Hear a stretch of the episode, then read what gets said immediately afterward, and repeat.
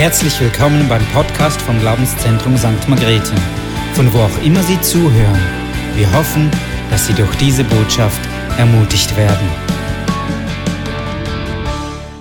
Gut, ich werde mich ganz bewusst hierher setzen oder hierher stellen, weil das ist der Ort, wo wir beginnen wollen, miteinander auch im Gebet, wo es auch darum geht. Ich möchte aber kurz eine Einführung machen, auch für mich persönlich, was mich immer wieder auch bewegt im Gebet. Ein Vers, der mich über Jahre begleitet hat, ist, sei still und erkenn, dass ich Gott bin. Sei still und erkenn, dass ich Gott bin. Und das ist ein Vers, der vielleicht jetzt mal zuerst gegen das Beten ist, weil Gebeten ist ja reden oder Gebeten ist ja mit ihm austauschen oder mit ihm, ja, auszutauschen. Aber mir ist manchmal wichtig, dass wir, wir haben es bei uns ein bisschen verlernt, stille zu werden und Gott zu sehen und Gott zu erkennen und ihn wahrzunehmen. Um das geht es im Gebet in erster Linie. Es geht nicht um das, was ich sage, sondern schaffe ich es mit meiner Gebetszeit, eine Begegnung, eine Freundschaftsbeziehung zu pflegen oder ist es vielmehr einfach nur eine Pflichtsübung? Und ich möchte mit euch zusammen eben deshalb dieses Stiftshüttengebet anschauen, weil ich, als ich zum Glauben gekommen bin, in einen Kampf hineingekommen bin mit der stillen Zeit. Als, ich noch äh, in die Gemeinde ging, vor 20 oder ja, es ist jetzt bald schon 25 Jahre, wo ich zum Glauben gekommen bin, als ich dort in die Kirche gegangen bin, da ist das Gebet etwas Wichtiges gewesen. Wir hatten jeden Mittwoch oder jeden Montag einen Gebetsabend und da haben wir immer wieder miteinander gebetet und wir hatten auch einmal im Monat eine Gebetsnacht, die war von 8 Uhr bis morgen um 6. Am schönsten war morgen um 6 für gerade in die Bäckerei zu gehen, die frischen äh, holen mit Schokostückli oder so. Aber es war eine Zeit, wo man noch betete und die Kirche betete miteinander. Es war zwar manchmal auch ein bisschen lustig, weil an den Gebetsabend gab es Kämpfe, wenn die Reihenfolge nicht eingehalten ist, wer jetzt betete. Da hat schon mal eine 80-jährige Frau gesagt, hey, jetzt bin ich dann dran. Oder man hat erlebt, dass man irgendwelche äh, so Reihen durchgegangen ist, aber man betete und man hatte ein Anliegen, dass Gott sich bewegt, dass Gott etwas auslöst, dass Gott etwas verändert. Und für mich ist es einfach gewesen, ich habe sehr gerne mit Menschen zusammen gebetet und für mich war das ganz ein natürlicher Programmpunkt, Montagabend 18 Uhr oder 19.30 Uhr, wir gehen ins Gebet. Und das war ein ganz natürlicher Rhythmus. Oder eben an dieser Gebetsnacht, da waren zum Teil 30, 40 Leute in der Gebetsnacht in einer Gemeinde von 50 Leute, weil es ein Anliegen war, miteinander zu beten. Und so habe ich das Gebet miteinander sehr gut gepflegt, aber das einzelne Gebet, mein persönliches Gebetsleben, da habe ich immer meine Kämpfe gehabt. Ich versuchte mal in den Wald zu gehen, auf ein Bänkchen zu sitzen, am nach dem Arbeiten. Ich versuchte am Morgen und früh jedes Mal den Wecker zu stellen. Ich versuchte mittags irgendwie eine Zeit zu finden. Und wenn ich dann gebetet hat, war es eher ein Geratter oder ein Herunterplappern von drei, vier Gebetsanliegen. Und so bin ich in den Job hineingegangen, noch rasch die Bibel gelesen. Aber es hat mir nie etwas geholfen, auch in einen Gebetsrhythmus hineinzukommen. Dann habe ich per Zufall, oder ich habe auch diese Bücher gelesen von Larry Lee, könnt ihr nicht eine Stunde wachen, wo wir alle kennen und äh, die Stimme Gottes hören. Und ich habe mich mit dem beschäftigt, weil mir es war es ein Anliegen, dass ich eine persönliche Zeit mit Gott hatte.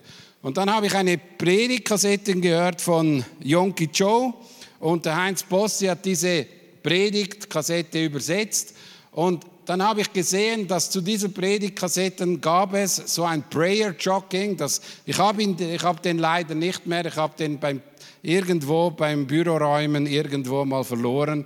Das ist ein Prayer Jogging, da hast du aufklappen können und da hast du die Stiftshütte vor dir gehabt. Und es ist so gut gewesen, es ist handlich gewesen, du konntest laufen, um mit der das ins Gebet zu gehen oder du konntest auch am Morgen zu Hause, wo du warst, konntest du das leben. Und mir hat das eine Hilfe gegeben, dass ich Ordnung in mein Gebetsleben bekommen habe, dass ich einen Rhythmus bekomme, wie ich eine Stunde oder wie ich mir die Zeit mit Gott verbringen konnte. Und es geht jetzt nicht um die Stunde, sondern es geht damit diese Zeit, die ich mit Gott nehme, die, die äh, einigermaßen oder qualitativ gut ist. Und so habe ich diesen Prayer Jogging genommen und äh, ihr habt ja jetzt auch mal so einen äh, Zettel bekommen. Diejenigen, die später reingekommen sind, ihr könnt da vorne da einen Zettel holen. Äh, nimm gerade Heider und nimm gerade fünf Zettel von, für die hinten dran, dass man die noch verteilen kann. Sie sind da vorne. Und wir wollen miteinander diesen Parcours durchgehen, weil ich glaube, es ist so wichtig, dass wir eben eine Routine oder nicht eine Routine, sondern eine Ordnung bekommen, wie man äh, dran bleibt im Gebet, dass man nicht zuerst im Fürbitte ist und dann wieder irgendwo hingeht. Mir hat das jetzt einfach geholfen. Wenn du eine bessere Form hast, wenn du das Vaterunser durchbetest, wenn du irgendeine andere Variante hast, dass zum Beispiel äh, die äh, Waffenrüstung nimmst, ist doch egal. Hauptsache, du hast ein Gefäß, das dir hilft, in eine Begegnung mit Gott zu kommen. Und das ist der Punkt. Ich möchte mit euch das äh, ein bisschen anschauen. Ich glaube, egal was kommt, zuerst sollen wir beten.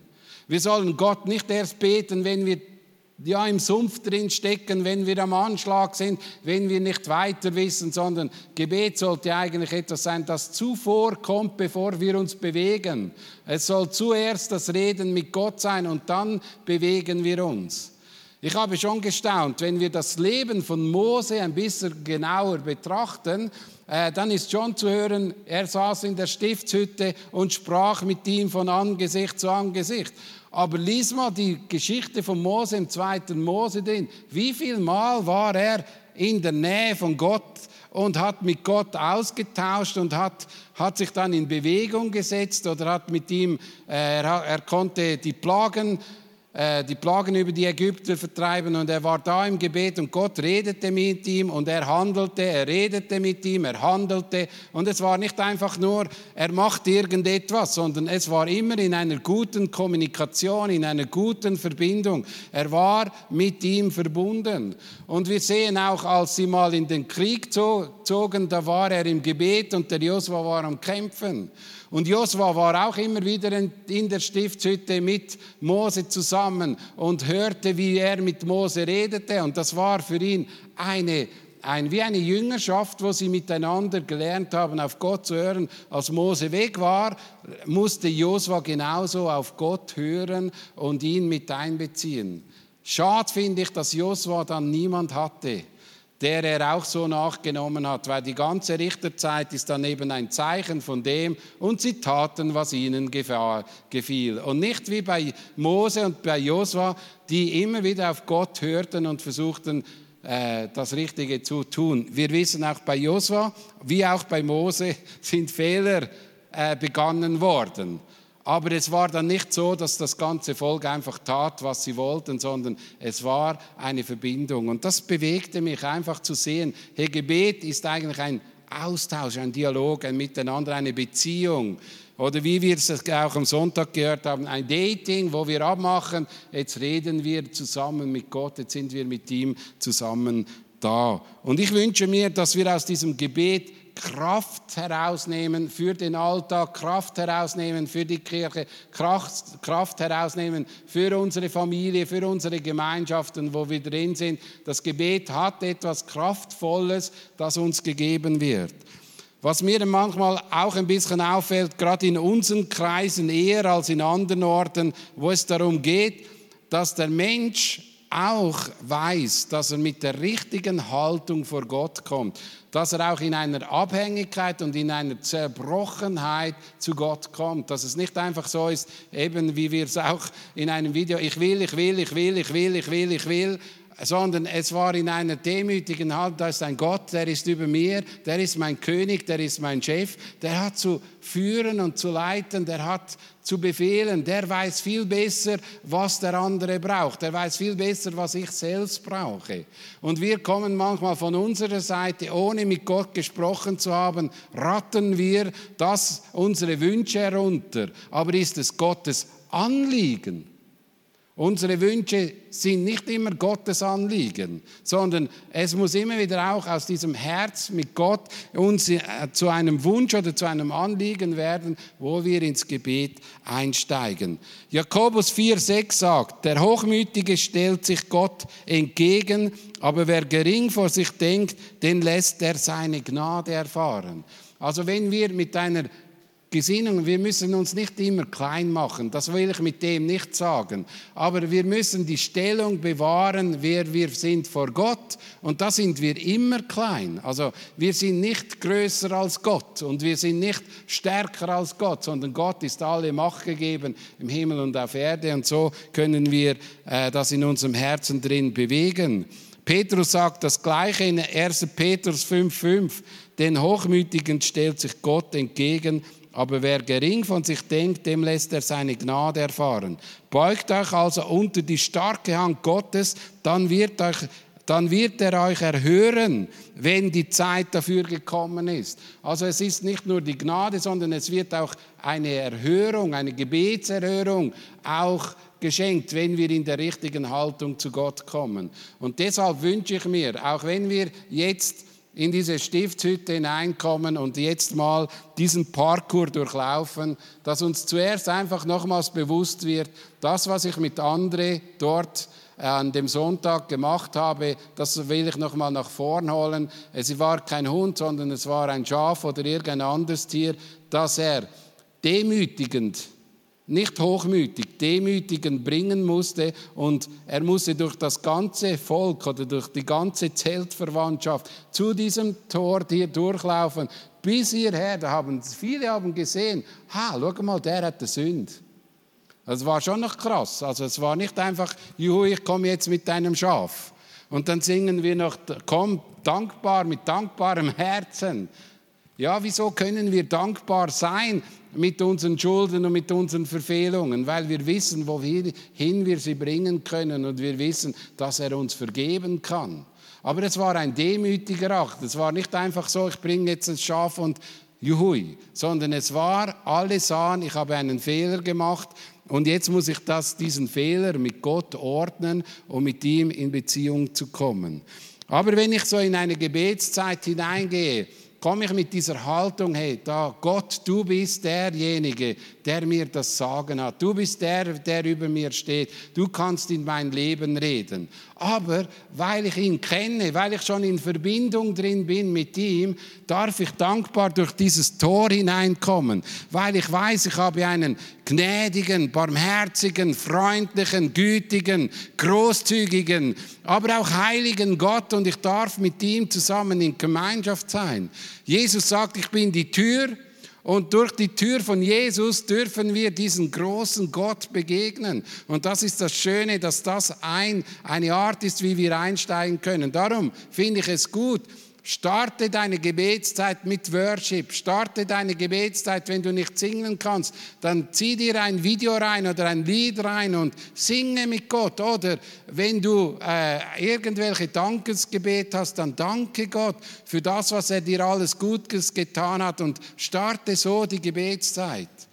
Die, die Leute, die mit mir beten, das habe ich auch immer wieder auch in meine Gebetszeit sonst mit eingenommen. Ich will immer mit Danken, nicht ständig mit der Fürbitte anfangen, sondern ich will zuerst Gott Danke sagen für das, was er Gutes getan hat. Anni hat es gesagt, Danken schützt vor Wanken. Und Loben zieht nach oben. Wir müssen mit dieser Herzenshaltung auch in diese Stiftshütte hineinkommen.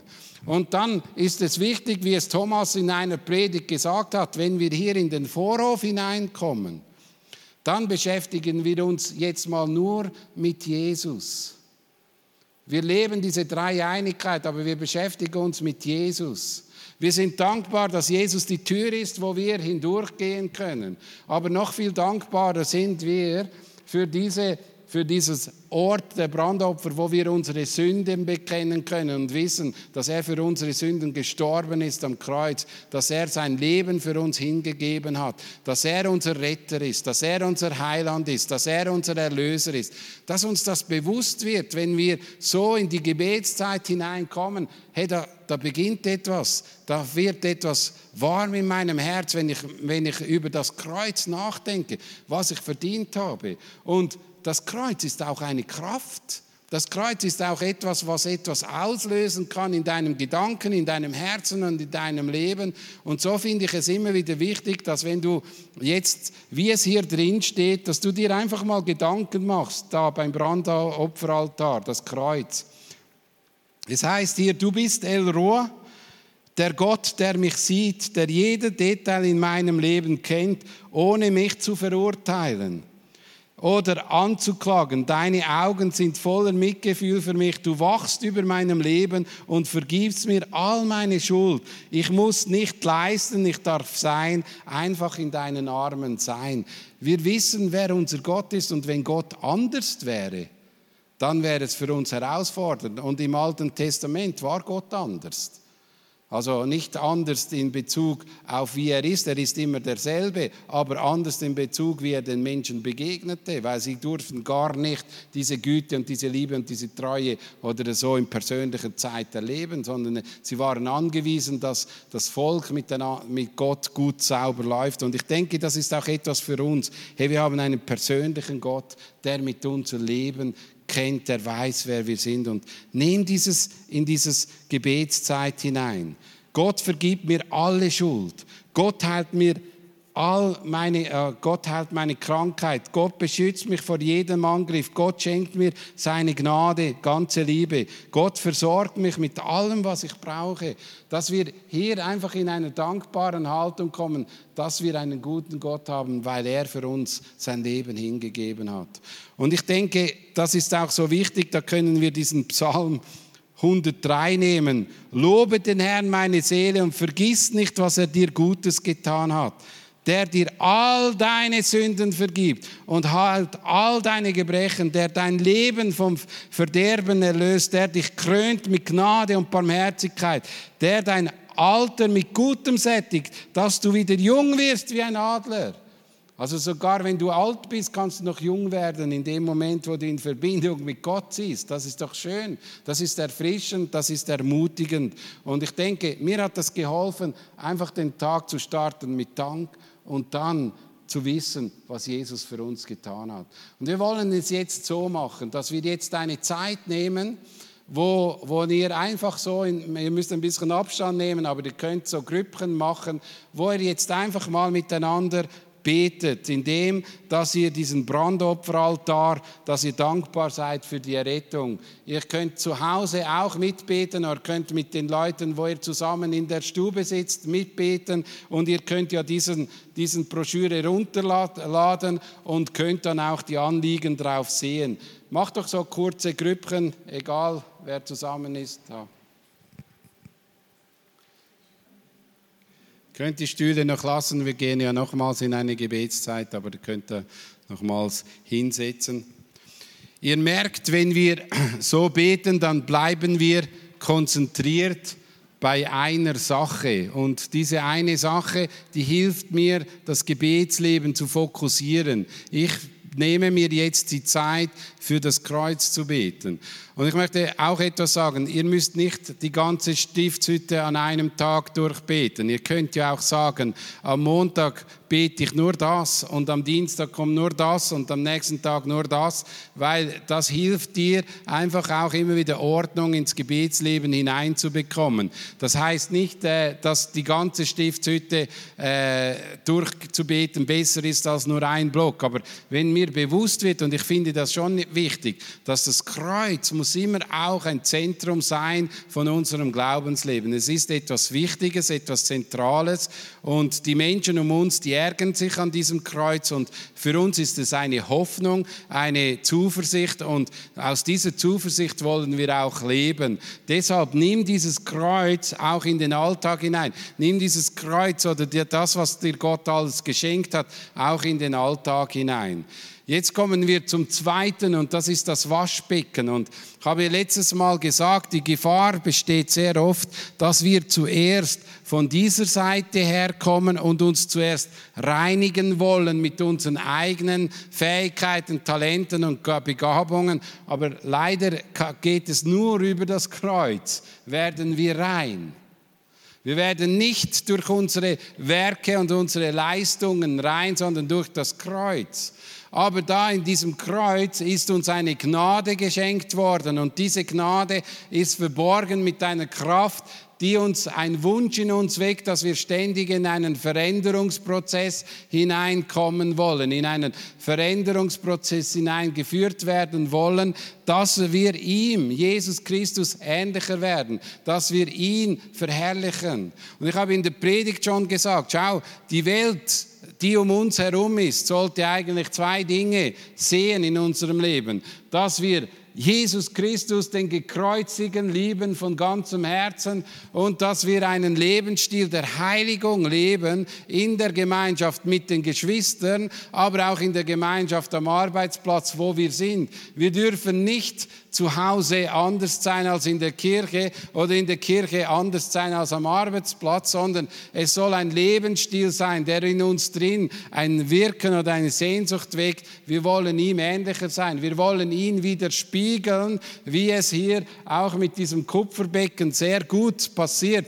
Wir selbst werden widerspiegelt, reflektiert, wie wir aussehen, wo unsere Fehler sind, wo unsere Verschmutzungen sind. Aber andererseits entdecken wir eben auch im Spiegel des Wort Gottes drin, wie groß und wie mächtig, wie wunderbar Gott ist. Und wenn wir diesen Gott kennen und sehen, wie er ist und uns betrachten, wenn wir über diesen Waschbecken schauen, dann reflektieren, sehen wir uns im Spiegelbild und sehen Gott, wie er ist und wir können sagen, ja, das passt noch nicht ganz. Also muss ich noch ein bisschen dran arbeiten.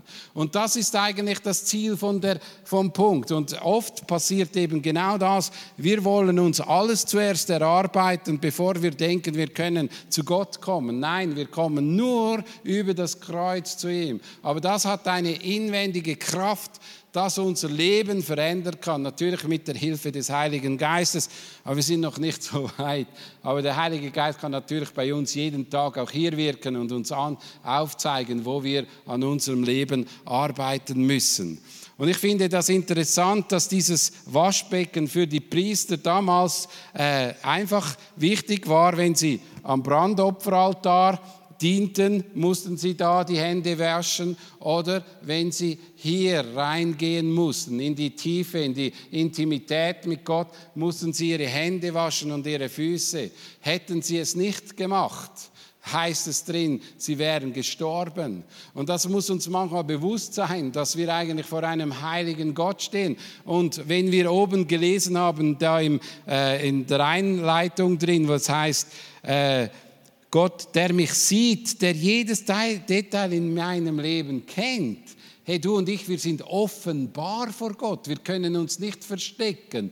Die Sünde redet uns ständig ein, dass wir uns verstecken können oder verbergen können vor Gott. Aber vor Gott ist jeder Mensch ein offenes Buch und es kann sich niemand verstecken. Das kann einerseits heißen, ja, das fordert uns heraus, weil er weiß ja sowieso alles von uns. Und andererseits kann es uns aber auch von vielen Dingen bewahren, weil wir ein bisschen äh, Respekt haben. Ja, Gott sieht es. Aber ich denke, es ist manchmal auch gut, wieder daran zu denken, wie es im Psalm 139 heißt, oder? Ob du mich, äh, wo immer ich bin, du bist schon da. Und ich weiß sogar schon das Wort, was du sagen willst. Also Gott ist so vollkommen und so allmächtig, der allwissend, dass er alles von uns kennt. Und ich möchte dich einfach auch ermutigen, dass uns das immer auch bewusst wird in der stillen Zeit, in der Begegnung mit Gott. Weil wenn er ja alles weiß von mir, dann weiß er auch meine tiefsten Wunden, meine Verletzungen, dort, wo er heilen muss. Er weiß es, wir müssen ihm das nicht ständig vorjammern, sondern er weiß es, wie es uns geht. Und er weiß es aber auch, wer um uns mit uns im Konflikt ist. Er weiß es und er, er hilft uns, dass wir in Ordnung mit ihm leben können. Und da ist so ein Geschenk. Ich finde das ein spannendes Geschenk, dass der Heilige Geist uns äh, die Möglichkeit gibt oder dass Gott uns die Möglichkeit gibt, immer wieder uns vor Gott zu reinigen, dass wir immer wieder ins Wort Gottes, in den Spiegel reinschauen dürfen und entdecken, was, was an unserem Leben gearbeitet werden kann. Das heißt nicht nur durch die Predigt. Auch die Predigt ist etwas, was dir hilft, dass du ständig wieder in einen Veränderungsprozess kommst. Aber es kann auch ein Bibelabend, ein Bibelstudium, ein Miteinander reden in einer Kleingruppe, ein Helf sein, ein Gebetskreis, wo man darüber redet, ein Bibelvers auseinander nimmt und hey, da wollen wir uns verändern lassen. Es gibt so viele Möglichkeiten, wie Gott uns da ins Leben hineinredet. Aber wichtig ist für mich, dass wir eben entdecken, hey, das ist eigentlich auch heute noch bei mir wichtig, dass ich ständig wieder mich hinterfrage, ganz gesund hinterfrage, wo muss ich mich verändern? Und das ist das, was mir am meisten aufgefallen ist während der Vorbereitung dieser Predigt.